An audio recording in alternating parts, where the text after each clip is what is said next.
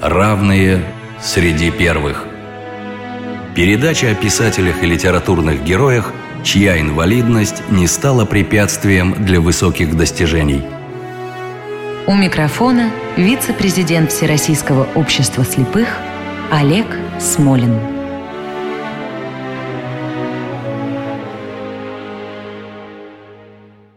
Здравствуйте. В свое время хотя бы одно произведение нашего героя сдал буквально каждый школьник. И скорее не по книге, а по кино. Вспоминаю, как знаменитый композитор Андрей Петров рассказывал о своем посещении детского сада и о том, как в детском саду дети дружно пели «Эй, моряк, ты слишком долго плавал, я тебя успела позабыть, мне теперь морской по нраву дьявол, его хочу любить». Кстати, нам в школе наша воспитательница читала и «Голову профессора Доуэля», и «Звезду Кэтс», и некоторые другие романы нашего героя. Короче, интриговать дальше не будем. Наша программа сегодня посвящена Александру Романовичу Беляеву. А гость программы Ирина Владимировна Лукьянова, учитель литературы, школы интеллектуал, писатель, журналист. Здравствуйте, уважаемая Ирина Владимировна. А, здравствуйте. Давайте начнем по традиции и представим слушателям краткую историю жизни нашего героя. Краткая история жизни Беляева такова. Он родился в Смоленске. Родился он в семье православного священника. И как это было принято в семьях у православных священников, где существовали священнические династии, пошел учиться в духовную семинарию, поскольку отец считал, что вот его сын должен стать священником.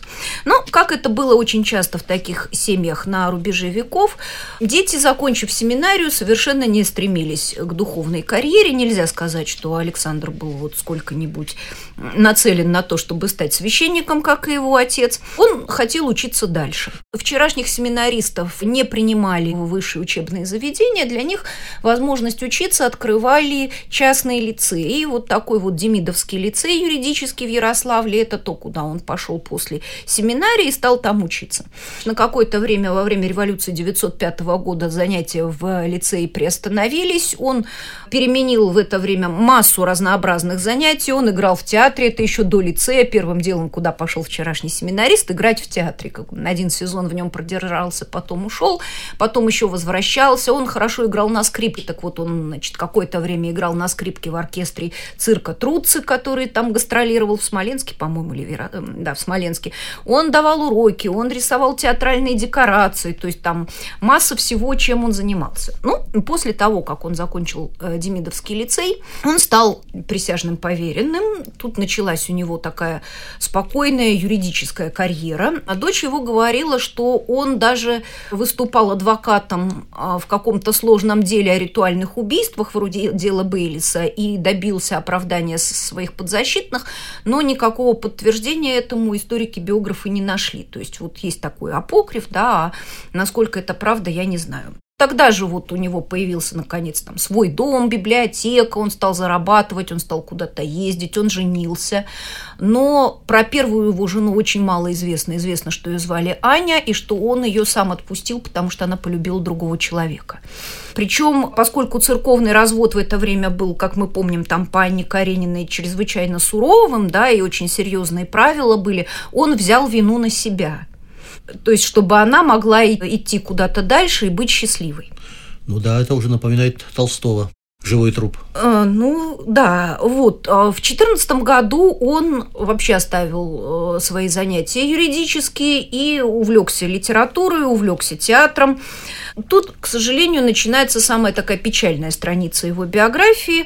Он заболел туберкулезным плевритом. Да, именно поэтому он попал у нас в цикл литераторов с ограниченными возможностями здоровья.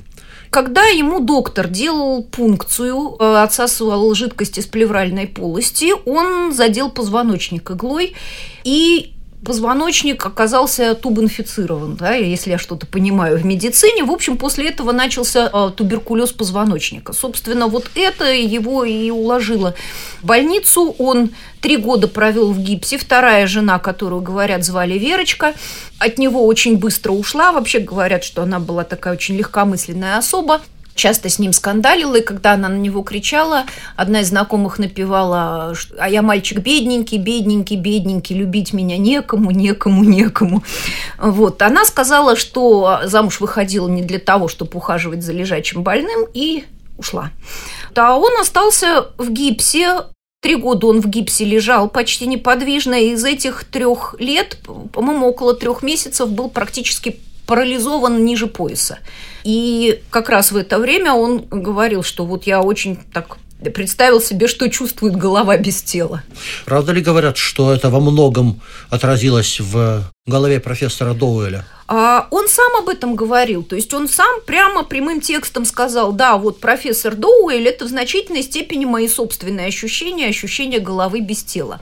Но, кстати, рассказывают еще такую одну замечательную штуку, что когда он был еще мальчишкой, он вместе со своим другом ставил такой фокус «живая голова», когда вот тумбочка с зеркалами, значит, поднос с прокрученной в нем дыркой, и они представляли голову на блюде с другом. То есть там люди входят в комнату, и их встречает столик с головой, вещающий на блюде. Ирина Владимировна, поскольку я не уверен, что все наши слушатели читали голову профессора Доуэля, давайте в двух словах напомним сюжет. А, история это начинается с того, что медсестра по имени Мари Лоран устраивается в клинику профессора Керна и должна там ухаживать за очень странными экспонатами, которые находятся в этой клинике. И среди них некая голова, у которой там э, глаза закрыты очками, уши закрыты ватой. Ни в коем случае нельзя включать определенный кран, потому что голова погибнет. Голова просит, чтобы кран включили. Кран включают, и голова с тихим шипением начинает говорить. Голова оказывается головой профессора Доуэля, э, знаменитого ученого, которого доктор Керн держит у себя вот в виде отделенной от тела головы и пользуется его научными достижениями. А, приписывая их себе. Да, приписывая их себе. Достижения замечательные, потому что по трудам профессора Доуэля можно пересаживать головы людей мертвым телам. И в романе появляется вот такая женщина, чью голову пересадили на тело погибшей в аварии знаменитой теннисистки. И это тоже очень страшная отдельная история, как живет голова с чужим телом. В мире вообще люди очень серьезно задаются вопросом об ответственности науки за то, что происходит в этом мире, и о том, какие существуют этические ограничения для науки и должны ли они вообще существовать. Ирина Владимировна, если прежде любой знал про человека-амфибию, то теперь все-таки давайте расскажем в нескольких словах сюжет этого романа Александра Беляева начинается роман с того, что появляется некий морской дьявол верхом на дельфине. А да? ваши школьники все знают э, роман? Я не знаю, все ли, я у них не спрашивала. Но вот я недавно свой восьмой класс спрашивала на тему, какие книги вы хотели бы посоветовать младшим школьникам прочитать.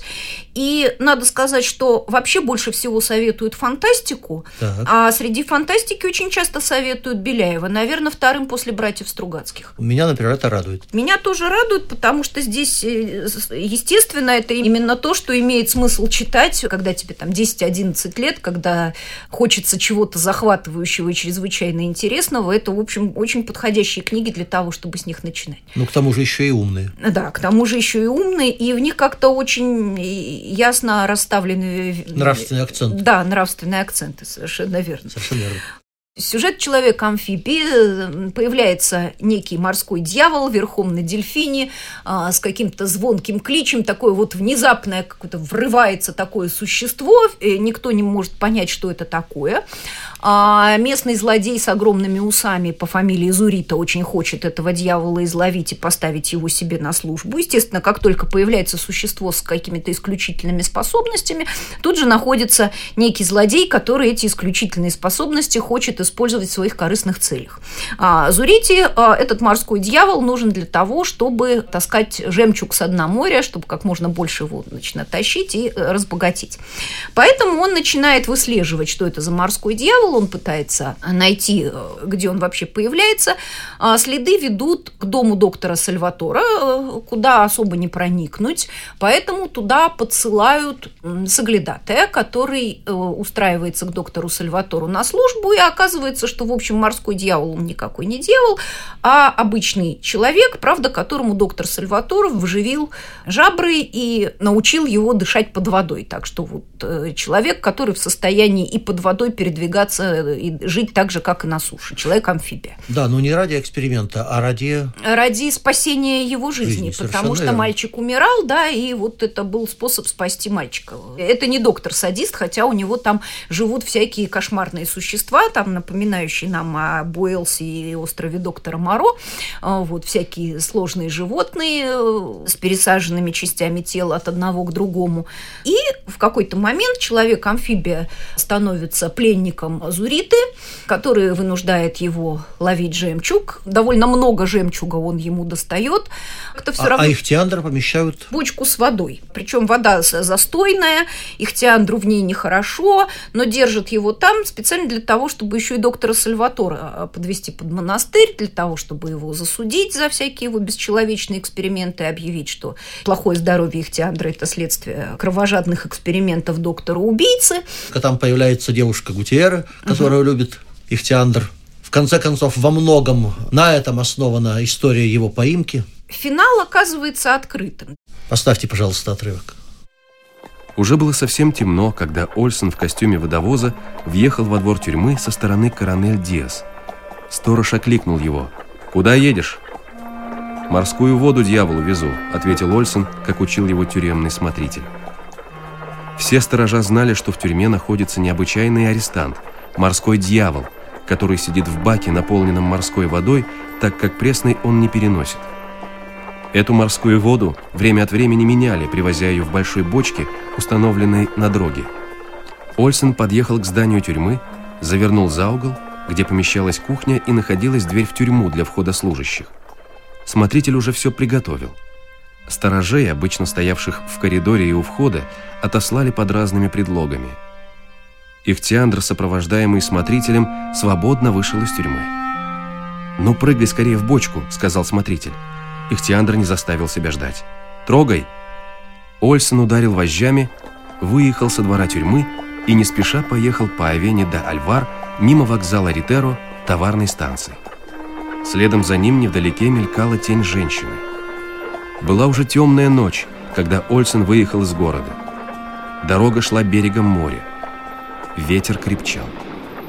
Волны набегали на берег и шумом разбивались о камни. Ольсен осмотрелся. На дороге никого не было видно. Только вдали сверкали фонари быстро мчавшегося автомобиля. Пусть проедет. Гудя и ослепляя светом, автомобиль промчался к городу и скрылся вдали. Пора. Ольсен обернулся и сделал Гутьерре знак, чтобы она скрылась за камнем. Потом он постучал по бочке и крикнул. «Приехали! Вылезай!» Из бочки показалась голова. Ихтиандр оглянулся, быстро вылез и прыгнул на землю. «Спасибо, Ольсен», — сказал юноша, крепко сжимая мокрой рукой руку великана.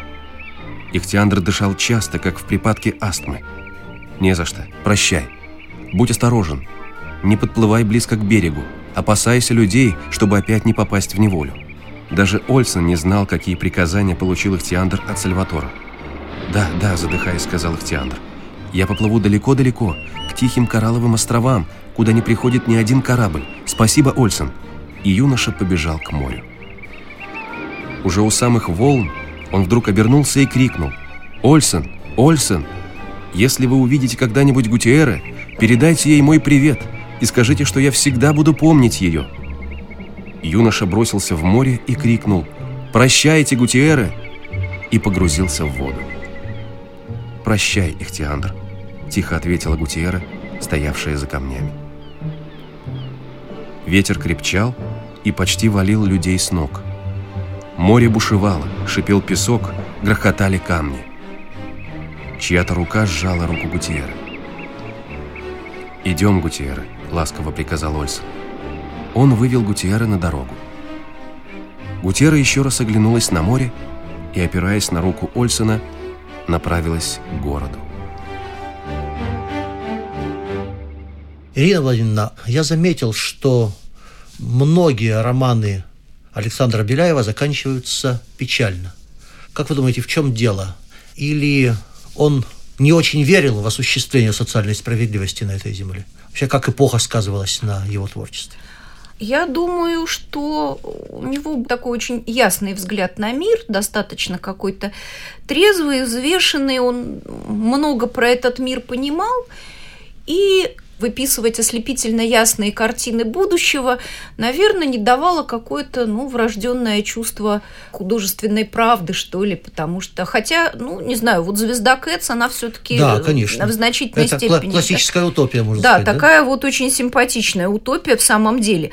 Я думаю, что писатель у которого нет чувства правды жизненной, да, даже тогда, когда он строит фантастические конструкции, у него бы просто не получилось ничего убедительного. Ирина Владимировна, и, пожалуй, о последнем романе Александра Беляева «Ариэль». Давайте напомним и здесь сюжет этого романа нашим слушателям.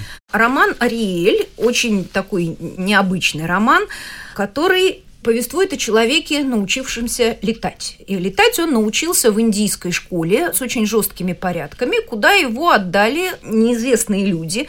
Молодой человек очень мало помнит о своем прошлом. В этом прошлом есть какой-то туманный черный человек, какое-то ощущение угрозы и опасности от него исходящее. Это белый человек, который живет среди индусов. Так что, когда он сбегает из этой школы, школа с очень жесткими порядками... Я здесь перебью на минуточку. Угу. Добавите, добавим, что в этой школе над э, воспитанниками проводились опять же жесточайшие психологические опыты в угу. духе какой-нибудь саентологии. Да, их э, практически сводили с ума, форматировали сознание, и вот этот молодой человек по имени Ариэль, он ухитрился свое сознание как-то защитить, потому что он научился мимикрировать, делать вид, что вот он подчиняется, да, что он все соблюдает, что он полностью покорен воле учителя. То есть имитировать подчинение вместо того, чтобы подчиняться. В результате он сбегает из этой школы, он знакомится с местными жителями, ему приходится все время натирать кожу чем-то, то грязью, то соком грецкого ореха, кажется, или чем-то еще, чтобы не отличаться от местных. Местные жители, видя, что он умеет летать, почитают его каким-то божеством.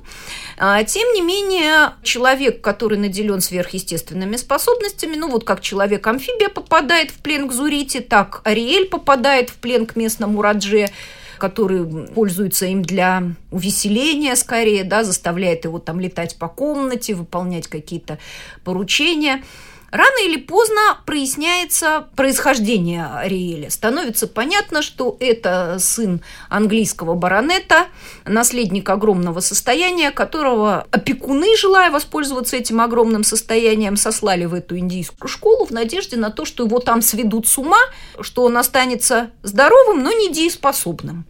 И тогда можно будет дальше распоряжаться его состоянием. У него еще есть сестра Джейн. Сестра Джейн, в конце концов, они воссоединяются, и э, сестра Джейн пытается сделать из своего брата настоящего английского лорда.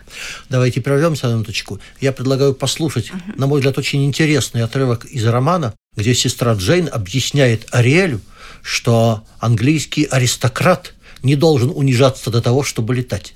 Очень интересная, на мой взгляд, вот в социальном плане сцена романа. Аврелий начинал понимать, к чему ведет Джейн. Ну что же, значит, в нас с тобой течет благородная кровь. Я как будто ничего не сделал такого, в чем меня можно упрекнуть. Джейн вздохнула. Я не упрекаю тебя, но меня многое огорчает. Что сказал бы наш отец, сэр Томас Гальтон, если бы узнал, что его сын циркач? Ариэль вспыхнул. «Но, Джейн, ты ведь знаешь, как все случилось. И в конце концов, я не нахожу ничего позорного в моей работе. Это честный труд, и я зарабатываю немало». «Циркачей, конечно, нельзя сравнивать с бандитами и фальшивомонетчиками», – недовольно сказала Джейн. «Но то, что подходит для черни, для подонков общества, не к лицу сыну лорда». И не давая Ариэлю возможности возразить, она продолжала. «А твои полеты? Сейчас ты не летаешь, но я ведь знаю секрет твоих успехов. Я сама видела, как ты улетел от нас тогда в Индии. Человек, летающий, похож на насекомое или на птицу. Это нарушает все божеские и человеческие законы, и для нас это, наконец, просто неприлично, Аврелий. Летающий лорд – это уж что-то немыслимое, шокинг. Это отвратительно, этому нет названия. Летают же люди в аэропланах, хотел было возразить Ариэль, как сказал когда-то Лолите. Но Лолита считала его полубогом – Джейн это возмущает как что-то унизительное. Я знаю, что ты скажешь, Аврелий, быстро продолжала Джейн. Конечно, ты не виноват в том, что из тебя сделали летающего урода, но ошибки, свои и чужие, надо исправлять. К счастью, в Англии никто не знает твоей истории. Все думают, что ты учишься в Оксфорде, и все еще можно исправить. Но ты навсегда, слышишь ли, навсегда должен забыть о своих полетах. Если это твое свойство нельзя уничтожить какой-нибудь операцией, это может получить огласку, да едва ли кто поможет. Поэтому для тебя один выход. Забыть о своем пороке и никогда не прибегать к полетам, если бы даже на твоих глазах тонул ребенок. И второе, продолжала она, едва передохнув, ты должен сейчас же расторгнуть контракт с цирком, бросить эту цыганскую жизнь и отправиться в Англию. Но я обязан обещанием. Фамильная честь дороже денег. Полагаю, что у нас во всяком случае найдется сумма, чтобы уплатить неустойку. Молчал и Ариэль. Он не был согласен с Джей. Не так представлял он себе эту встречу с сестрой, не такую представлял он Джейн.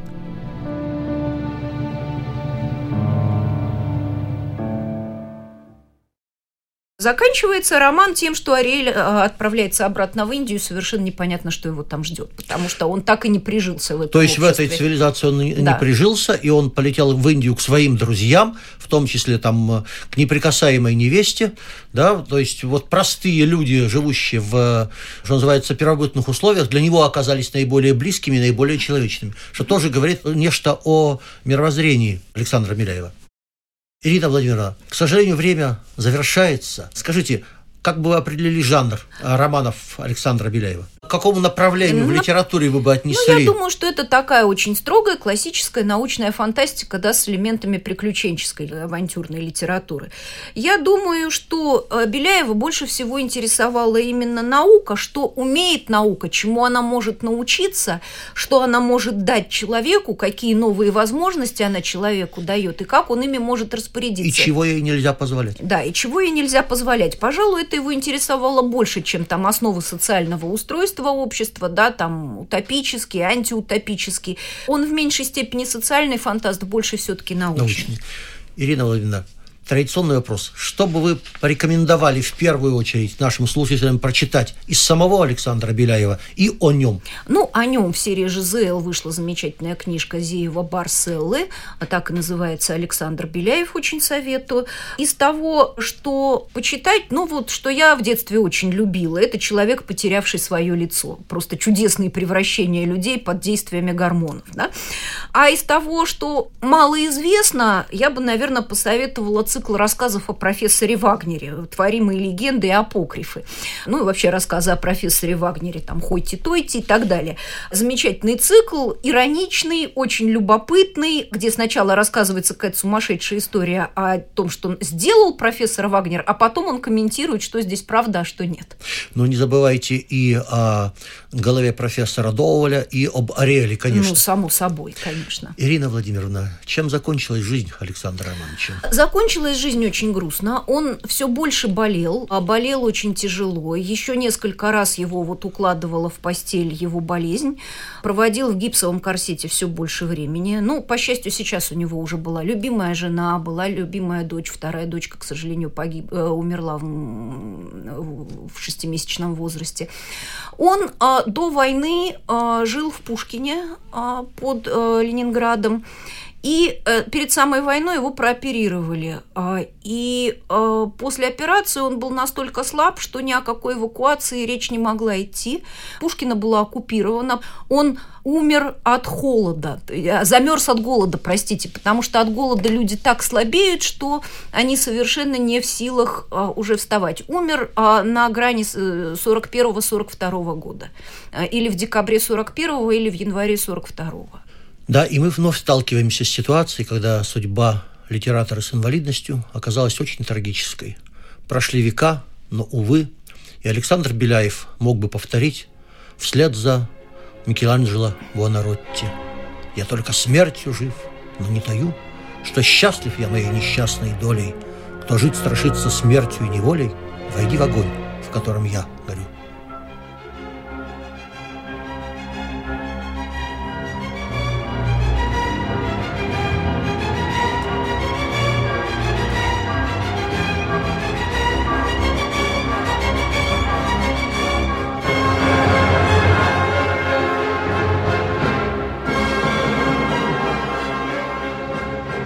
Программа создана при финансовой поддержке Федерального агентства по печати и массовым коммуникациям.